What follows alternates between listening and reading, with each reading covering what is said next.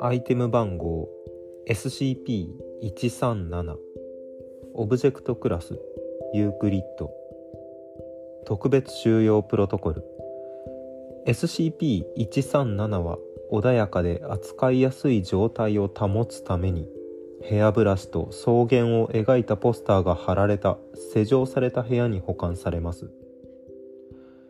SCP-137 には1日に3回の食事を与えなければなりません。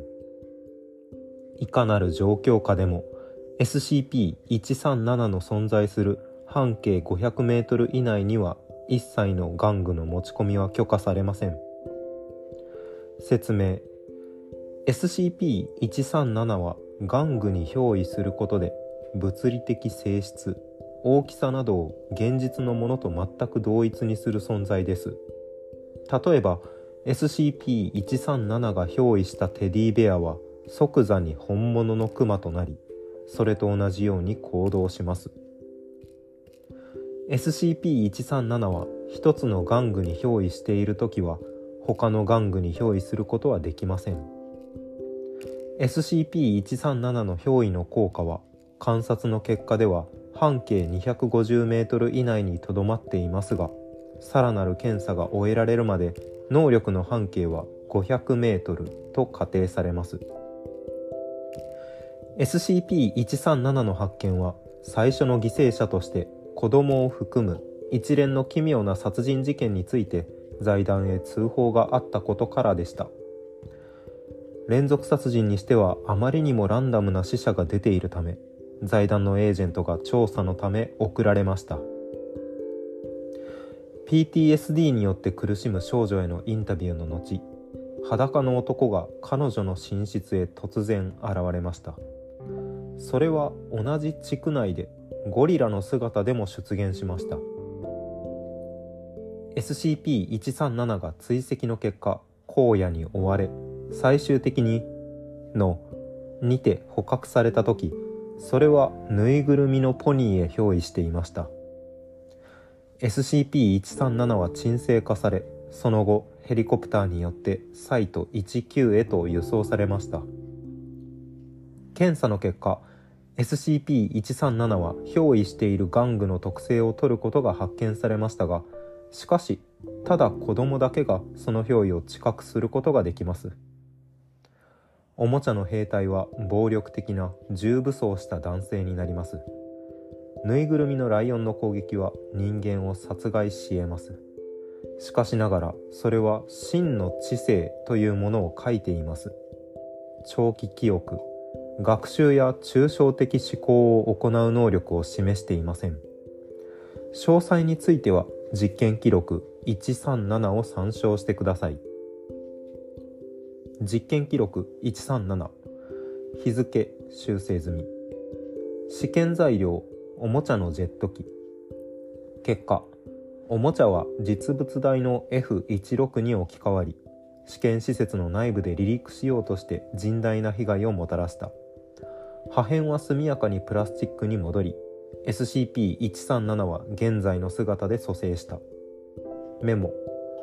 これからはジェットエンジンやミサイルを装備した材料を試験するのはやめてくれ。この試験は高くついた。日付不明。試験材料ブランドのレーシングカー。結果おもちゃは実物大のフェラーリに置き換わり試験施設の周りでレースをしようとして最終的に高速で壁に激突した。再び破片はプラスチックに戻り SCP-137 は現在の姿で蘇生した。メモ。今後車両の試験は管理官の許可を必要とする。試験材料。ワニのキーチェーンの飾り。エージェントソレンソンのキーに取り付けられていた。結果。廊下に体長6メートルのイリエワニ。死者14人。死者14人。メモ。今後すべてのエージェントはサイトに入る前におもちゃもしくはおもちゃのようなものを持っていないか検査を受けること。試験材料ブランドのアメリカ軍兵士のアクションフィギュア。結果おもちゃは兵士の作業服を着た成人男性に置き換わった。男は大きなライフルを持っており終了されるまでに職員5人を殺害してのけた。メモ。次はもっとおとなしいものにしよう。試験材料。ブランドの。オフィサー・ジョーンズのおまわりさんのアクションフィギュア。結果。警官の制服をした成人男性。男はずっと星がどこに行ったか尋ねたり研究員に違法薬物を取らないよう言ったりし続けた。男は尋問を試みた後研究員のことを犯罪者だと主張し終了されるまでに2人を射殺し別の1人を手錠で拘束した。試験材料パンダのぬいぐるみ。結果非常に大きなパンダ。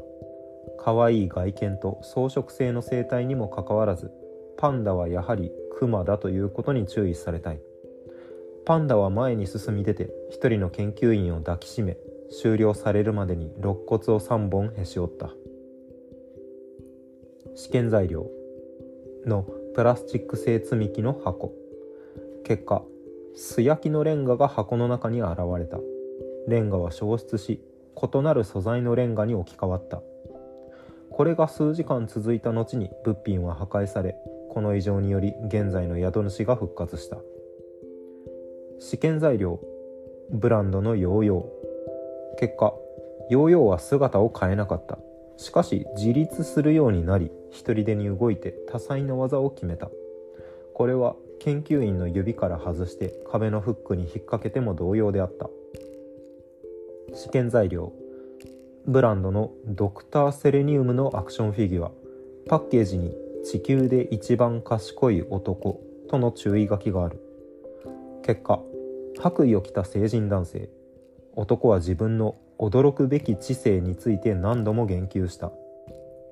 しかし何かしらの科学的または数学的知識について質問しても決して直接答えようとはせず単に自分が地球で一番賢い男であるというだけであった。不毛な質問が数時間続いた後に試験は終了した。SCP-137 は現在性のお姫様の人形に憑依しています。ホイインタビュー1371インタビュー SCP-137 インタビュアー博士。目的。いかなる手段によってまたなぜ SCP-137 が玩具に憑依するか調査する目的でこのインタビューは行われた。記録開始。博士。こんにちは。調子はどうだい？SCP-137 こんにちは。私はプリンセスフラワーですわ。あなたは私の王子様ですか？いや違う。君がいかなる存在なのか私に教えてくれないかね。私は王女ですわ。世界で一番美しい王女ですわ。君はどこから来たんだい？私はお城に住んでいますわ。あなたは私の王子様ですか？さらなる質問でも回答は同様のものであった。記録終了。共著変身玩具自律のタグがついています。リクエストオブジェクトとなります。おもちゃに憑依する。憑依するオブジェクト？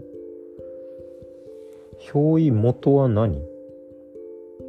穏やかで扱いやすい状態を保つためヘアブラシと草原を描いたポスターが貼られた。施錠された部屋に保管。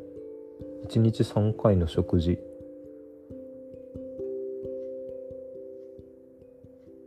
おもちゃに憑依することで物理的性質大きさなどを現実のものと全く同一にする存在です。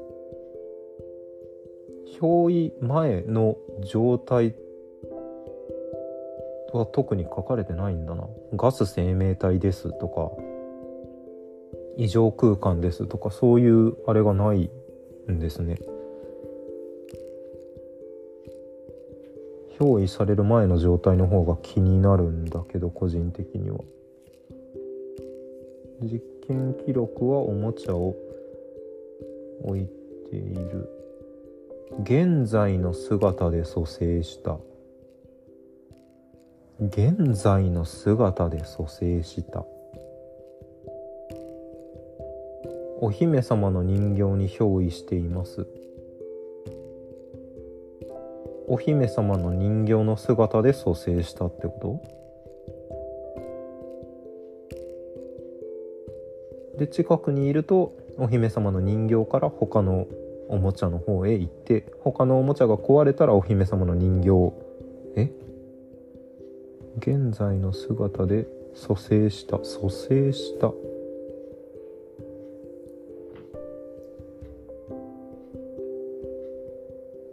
うん？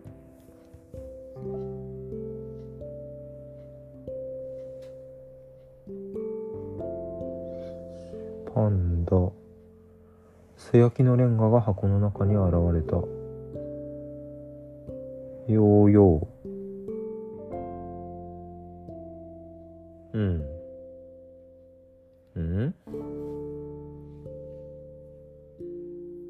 空間というか仮にゴーストとしておこうかな。隔離できる収容可能な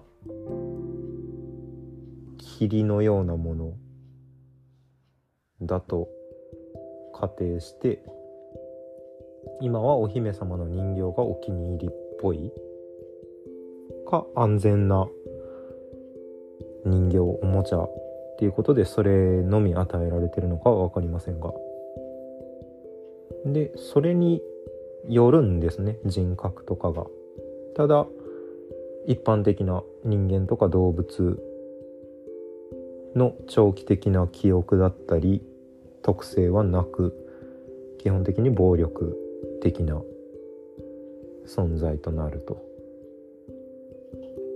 いうオブジェクトですね。